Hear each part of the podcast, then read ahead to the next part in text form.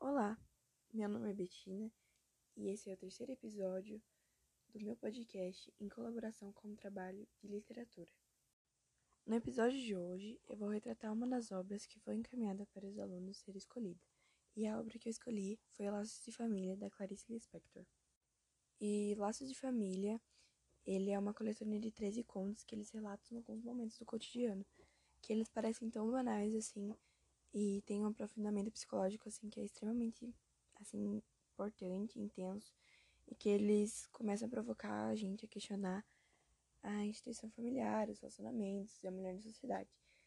E aí o que mais engrandece tudo isso é tipo a simplicidade que a autora que ela passa, que ela transite entre é, psicologicamente e introspectivamente entre o livro.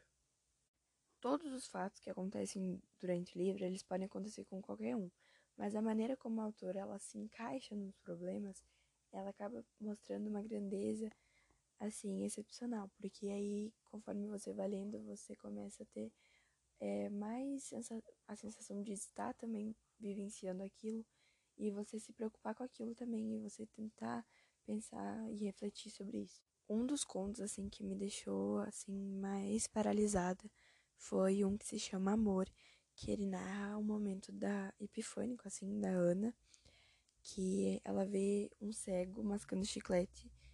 E aí o absurdo da situação, assim, e da Epifânia cria toda uma magia, assim, em torno da história, que ele causa uma intensa reflexão na, na Ana, né? E aí eu vou citar, que é o bonde se sacudia nos trilhos e o cego mascando goma ficava atrás para sempre, mas o mal estava feito. Também temos outro conto que é um que é bem famoso, que é gal... uma galinha que ele narra a fuga de uma galinha que anseia salvar sua vida de um homem que pretende matá-la é, para servir de alimento.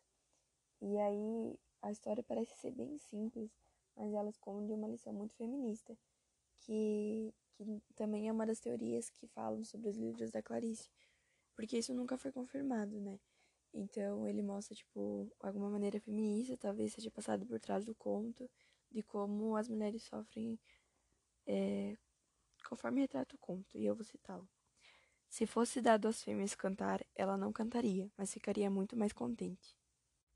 Também tem o conto que se chama Feliz Aniversário, e ele conta a história da festa de aniversário de uma velhinha, que ela vê tudo a festa praticamente calada e aí os seus parentes tipo, estão comemorando os 89 anos dela, que eu achei muito agoniante, porque é de uma profundidade. É um dos contos que mais abala, assim, porque ele, quando termina, é, ele te faz refletir, tipo, qual o sentido da vida realmente. Se é essa vida que a gente quer ter, que aos seus 89 anos você é, vai estar feliz, você vai estar comemorando, você vai estar só vivendo. Enfim, Laços de Família ele é um livro que ele é muito importante para a literatura nacional, é, porque principalmente pela genialidade da autora, que é a Clarice, eu acho extremamente lindo as palavras dela e a maneira como ela passa aquela profundidade, profund, profundidade nas palavras e ela faz tu ter um sentimento por aquilo que ela está escrevendo. E a cada conto que você lê, você se inspira e você vai lendo e aquilo parece que vai te deixando mais presa. É um ótimo livro e eu recomendo todos a lerem.